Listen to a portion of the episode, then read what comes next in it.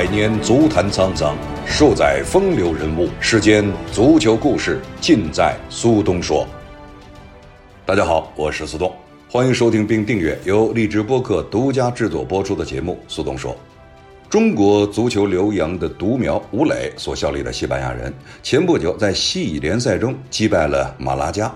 当时西班牙人是获得了胜利。呃，记得后来啊，有朋友和我一起聊天，就问我马拉加印象中是不是以前挺强的？好像很多球队冬训时还都去那里。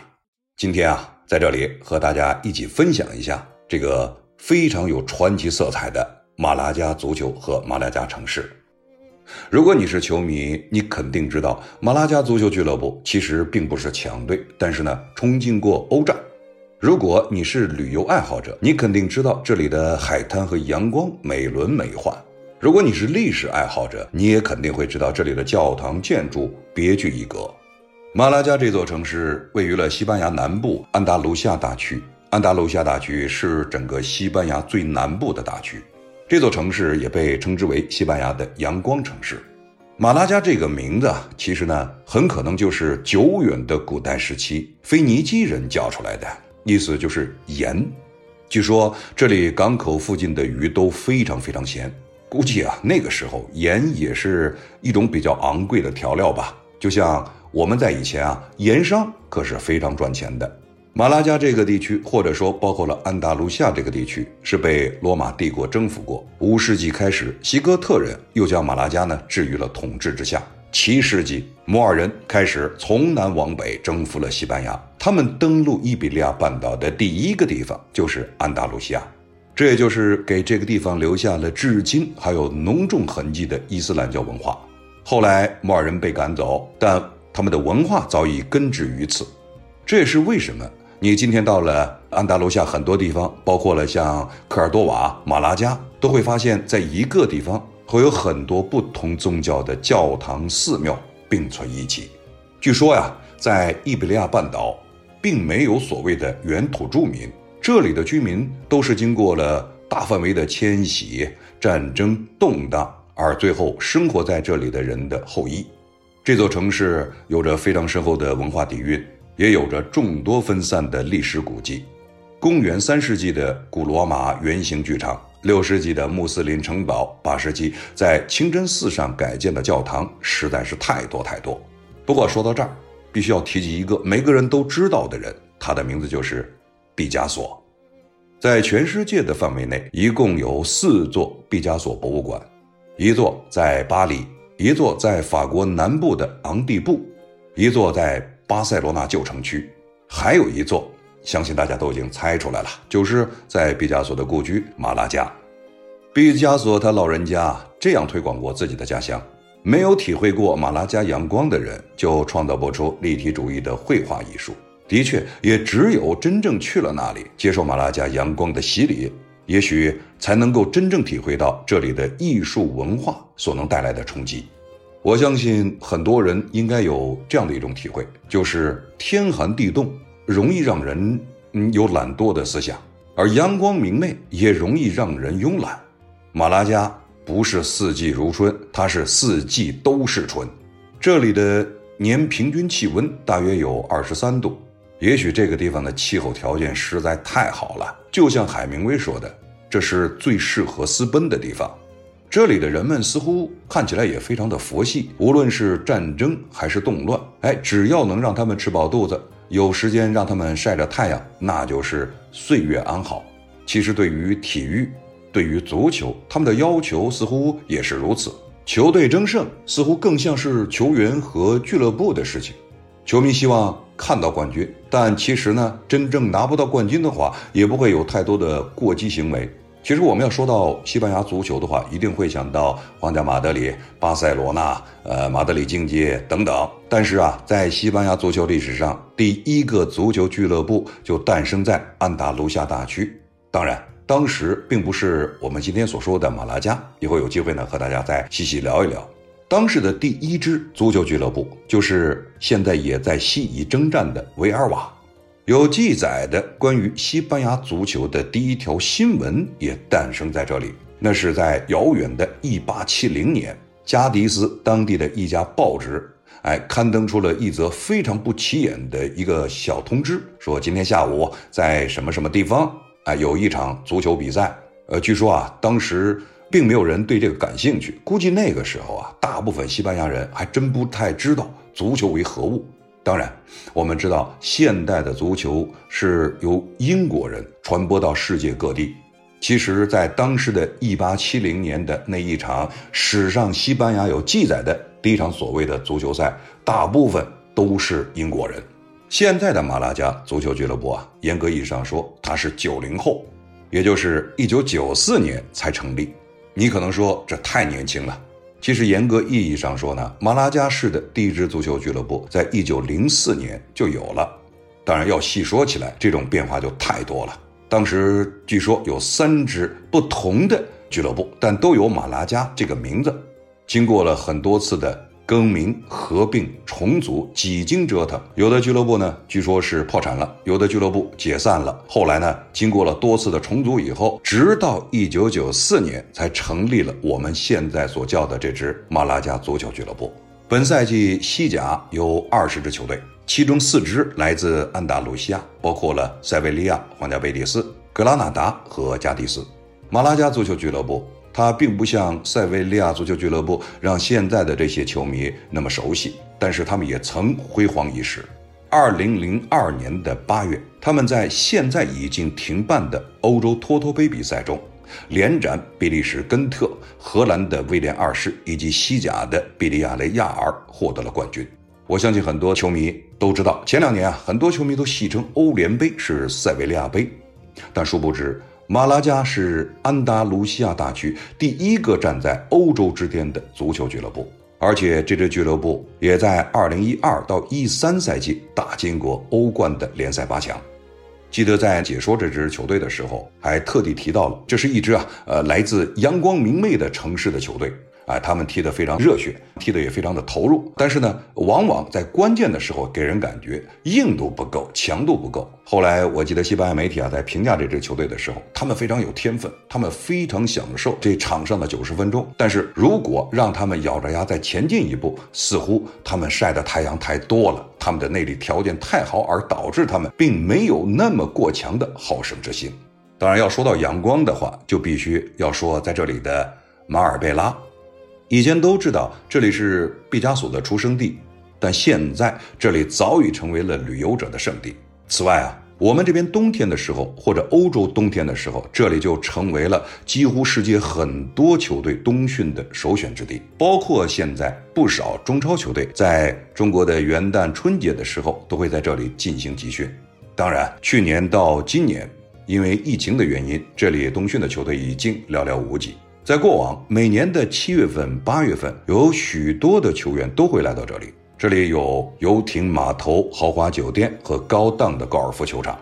在尤其欧洲联赛结束的时候，也就是七八月份的时候，有许多球员都能够来到这里休假，包括了像 C 罗、梅西。哎，还有很多的英超的很多球员都会来到这里。顺便说一下，很多在英伦三岛踢球的球员特别对这个地方是有感觉，因为我们知道他们本身没有什么冬歇期，而且在冬天的时候非常非常辛苦。哎，到了真正的五六月份打完比赛以后，他们第一时间就会来到马尔贝拉。我记得在前两年，好像是在这里呢，几乎有一支球队的半支。哎，一线队员都不约而同的来到了这里，而且似乎还住进了一个酒店。当时还戏称啊，我们干脆就在这里，哎，再开始来进行几场比赛。当然，在这个时候啊，也有不少来自世界各地的狗仔队会悄悄潜入。谁知道在这里会发生什么有价值的花边新闻呢？其实要说的话，在这里呢，过去确实有狗仔队。能够抓拍到或者是捕捉到一些花边的新闻，啊，主要就是为了自己的杂志或者报纸有更好的销量。有那么几次吧，每一年的联赛的时候，有几条新闻总是给人感觉似乎是爆炸新闻，但最后好像也就不了了之。其实很多时候，这些新闻都是在马尔贝拉拍到的。客观的说啊，很多球员在选择自己呃所想效力的俱乐部时，除了这里球队的名气、成绩和他所追逐的目标等等，还有一个非常重要的原因，就是这个俱乐部所在城市的他们的条件。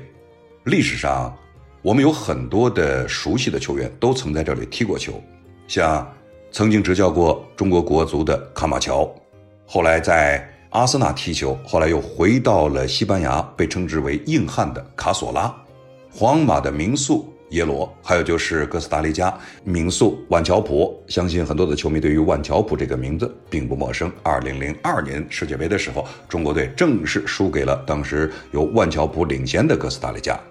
此外，还有就是来自阿根廷的萨维奥拉，来自荷兰的被称之为禁区之王的范尼斯特鲁伊等等等等，很多在这里啊度假的球员。经常都开玩笑说：“哎，我们自己要花钱来这里买阳光、买轻松、买假期，而他们则是享有着这里的天堂待遇，还能挣钱，真是让人羡慕。”马拉加既是传说中的度假天堂，也是现实生活中的人间仙境。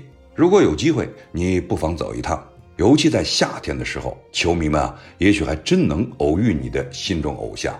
记得在两三年之前，有很多的游客来到这里之后，英格兰的媒体就突然发现，包括了像曼联、曼城、利物浦的很多球员来到这里。马拉加这座城市不仅拥有着它本身固有的魅力，同时这里的所有一切对于很多人来说都极富诱惑力。所谓的诱惑力，当然除了刚才提到的艺术、建筑等等，他们这里的自然度假环境，应该说在整个西班牙是首屈一指。为什么今天要说到这个呢？就是对于马拉加足球俱乐部，他们曾经有一个目标，就是我们要想再一次冲回到西甲。他们是在一九九九年第一次冲到西甲，最终呢，还在这个新世纪初的时候有过非常良好的表现。刚才也提到，球迷对于自己的球队的成绩，并不是有非常过分的要求。但是呢，每当看比赛的时候，球迷当然看到自己球队降级输球，也是露出了不悦之情。球迷也曾经在当地的报纸上说，希望我们在这里享受一切的时候，我们的足球能够给我们带来更多的享受。下面啊，我们聊一聊在近期足坛的一些事儿。今天我想和大家聊一聊梅西的新朋友们。这个赛季一开始，很多人都知道巴塞罗那面临着巨大的考验。新教练科曼在前巴萨主席巴托梅乌的操作下，最终执教了这支巴塞罗那足球俱乐部。但是呢，他面临着很大的压力。而来了以后，当时给人的印象就是铁腕治军，像包括了苏亚雷斯、哎拉基蒂奇等等，他们全部都被送走。随后呢，梅西在阿根廷的传真事件让整个世界为之震动。为之震动的原因就是，从开始到现在效力于巴塞罗那的梅西可能要转会了。当时给人的印象就是梅西和自己的俱乐部已经是彻底闹掰了。而俱乐部的态度也是非常的强硬，而梅西也是没有任何的让步可能。随着联赛的开始，梅西的状态一开始并不理想，球队的成绩也不理想，人们自然把矛头就转向了巴托梅乌，也当然转向了科曼。但是呢，也有一部分的媒体和球迷认为，梅西他的在场上表现直接影响了这支球队最后的排名和成绩。现在比赛已经要到半了。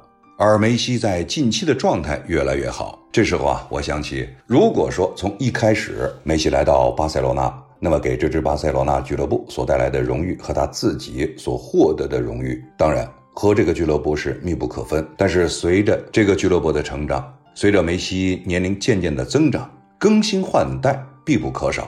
在科曼刚刚来到巴塞罗那的时候，当时西班牙的媒体对于科曼呢，就是有着期待，但是也有着怀疑。不得不承认的就是，已经三十三岁的梅西，在未来他不可能成为巴塞罗那未来十年的一个顶梁柱、一个核心。但是呢，他需要更新换代，这种更新换代非常的微妙。梅西是这支球队的旗帜，也是所有巴塞罗那球迷心中的偶像。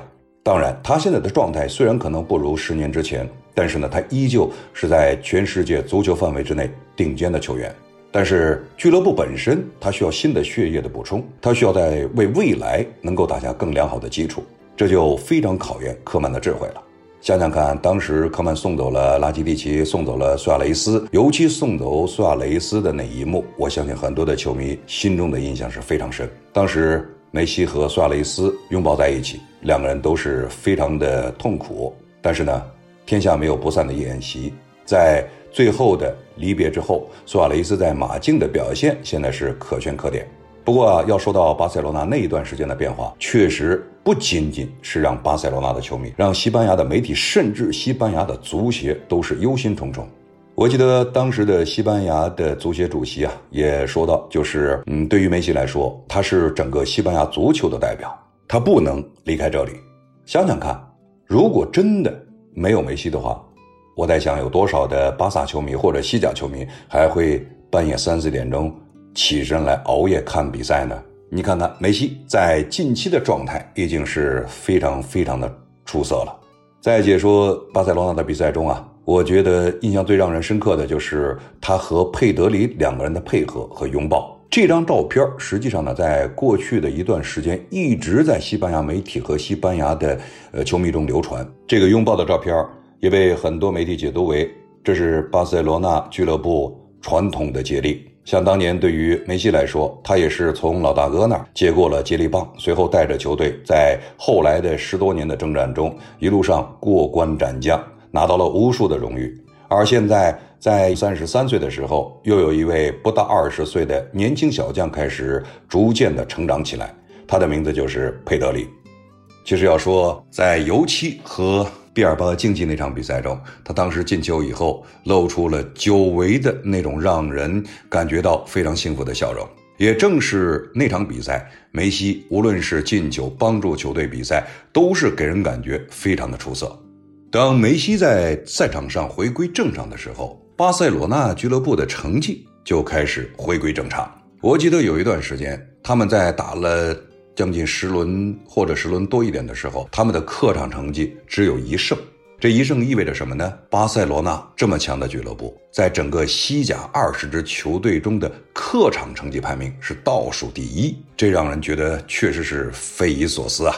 尤其啊，在二零二零年，他们最后一场比赛打的似乎并不是那么的令人信服。但是呢，对于他们来说，进入了二零二一年，他们逐渐的开始找回了状态。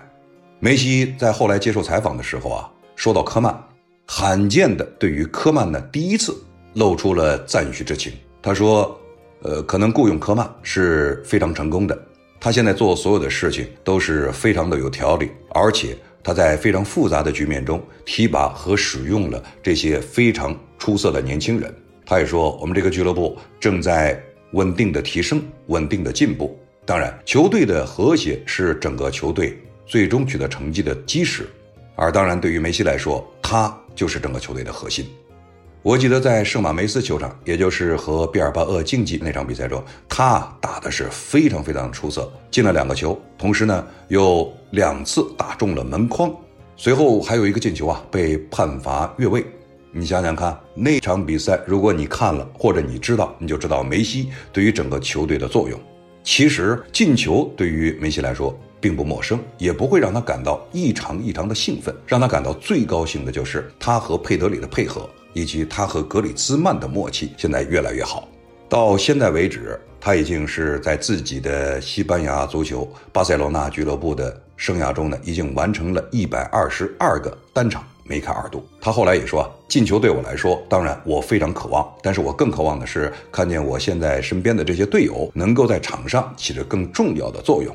在佩德里不到二十岁的这位小将逐渐的成长过程中，他和梅西的默契越来越明显，给这支球队的带来变化也越来越明显。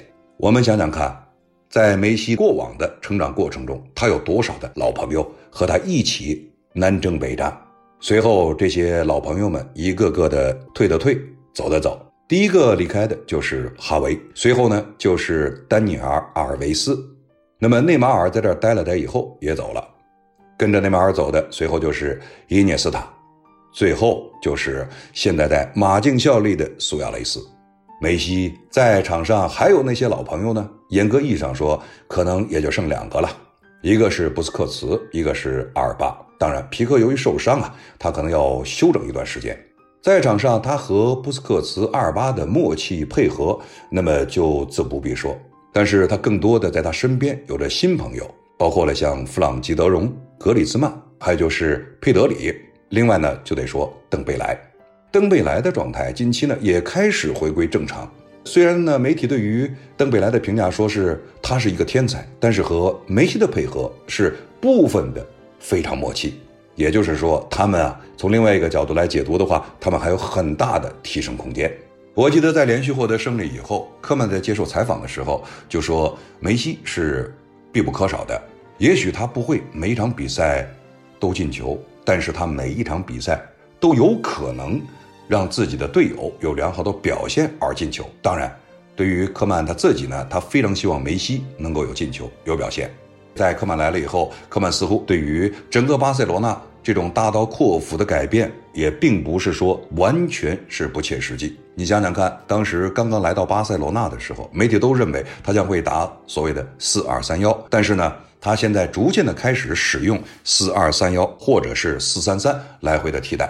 梅西在近期，尤其是年底年初这段时间的状态，已经让很多人相信巴塞罗那今年在西班牙甲级联赛中有着极强的竞争力。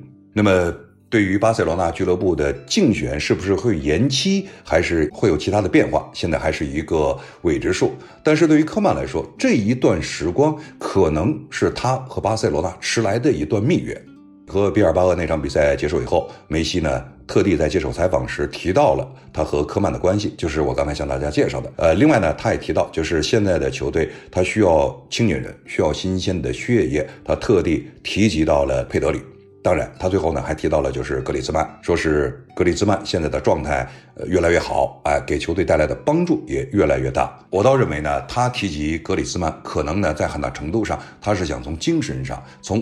足球之外的新闻上来帮助格里兹曼。自从从马德里竞技转会来到了巴塞罗那以后，格里兹曼啊是备受指责。所谓的备受指责，不是说他踢得不好，而认为他还没有完全融入到巴塞罗那这个足球的体系里边。偶尔有亮光，但不足以证明他身价超过一亿的表现。所以对于梅西来说，他需要在这个时候能够展现出球队领袖的风范。他提到格里兹曼的时候，就说大家不要对于他过于哎苛责。每一个球员来到这里，他需要适应，需要和新的队友来达成默契。也许你认为格里兹曼用的时间可能要稍长一些，但是你别忘了，他在马竞和法国国家队所取得的成绩，不是每个人都能够获得的。他其实呢和格里兹曼的私人关系还是非常不错的。呃，在和 B 八那场比赛中啊，他们俩的配合在结束以后，格里兹曼也感到非常的兴奋。他自己在介绍那个助攻的时候啊，还说我和梅西那个助攻呢，在很大程度上我可以这么说，我是本能的一脚传球。可能懂得足球的人都知道，一次轻微的触碰，一次轻微的传球，他如果用本能两个字，那就是说明他和自己的球队或者和某一个球员的默契程度已经达到了一定的高度了。在未来的比赛中，可能对于巴塞罗那的考验呢还是非常大。整个一月份，他们除了一月底回到主场，其他的比赛全是客场征战。那么整个一月份的比赛呢，对于巴塞罗那未来，无论是在联赛中还是超级杯的排名中，都会产生巨大的影响。而梅西的状态现在越来越好。那么在连续的客场获得胜利以后，人们对于西班牙的这支巨人强队又有了新的期待。当然，他们身前还有着马竞，还有着皇家马德里，而且皇家马德里呢，在近期的状态也开始逐渐回归正常。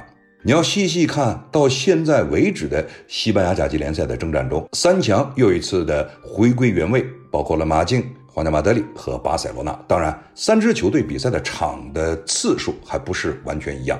而最重要的，也是西班牙媒体或者说球迷所关心的，就是梅西在这样的比赛中能够给球队带来多大的帮助。像赛季初，人们对于梅西呢可能持有着一定的怀疑态度，但现在这种怀疑已经逐渐的被打消。一月份以后，所有在今年六月份或者说今年赛季结束合同到期的球员都可以自由接触其他球队，但是梅西没有。当然，媒体的解读就是啊，呃，梅西如果现在和任何一支球队要有接触的话，那就是轩然大波，可能不仅仅整个西甲联赛都会动荡，可能都会影响到波及到其他的联赛。